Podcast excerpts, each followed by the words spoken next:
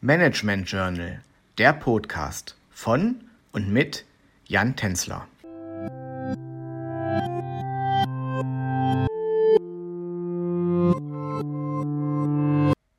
Hallo und herzlich willkommen zurück zur neuen Folge unseres Podcasts Herausforderungen und Besonderheiten von Familienunternehmen.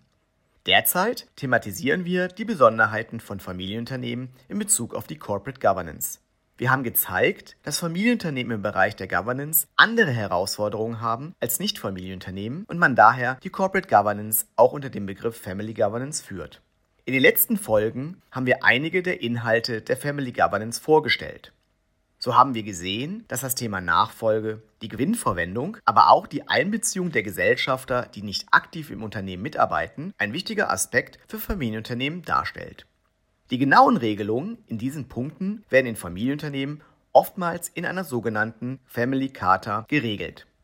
Eine Family Charta ist ein Schriftstück, welches Ähnlichkeiten mit einem Gesellschaftervertrag hat, dessen Inhalte oftmals aber nicht rechtlich bindend sind, sondern eher moralisch bindend. Dabei gleicht eine Charta nicht unbedingt der anderen, denn jede Familie sollte im Vorfeld regeln, welche Inhalte in der eigenen Charta aufgenommen werden sollten.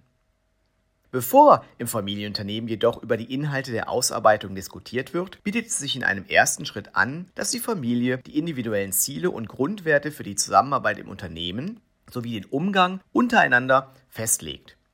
Oftmals werden diese Ziele auch mit dem jeweiligen Leitbild des Unternehmens abgeglichen. Mögliche Ziele der Familie sind häufig der langfristige Erhalt des Familienunternehmens oder auch die Möglichkeit der Familie, das Unternehmen generationsübergreifend zu kontrollieren.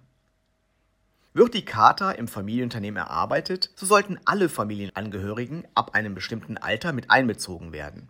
So erreicht man eine hohe Akzeptanz und keiner aus der Familie fühlt sich ausgeschlossen.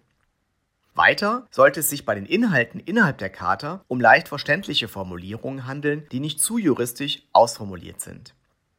Die möglichen Inhalte der Charta haben wir schon in den letzten Podcast-Folgen vorgestellt.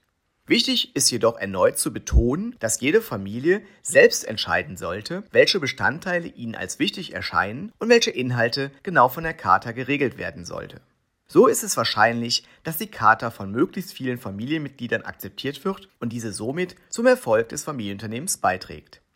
In der nächsten Podcast-Folge stelle ich Ihnen den Governance Codex für Familienunternehmen vor, der einen Gegenentwurf zum Corporate Governance Codex darstellt.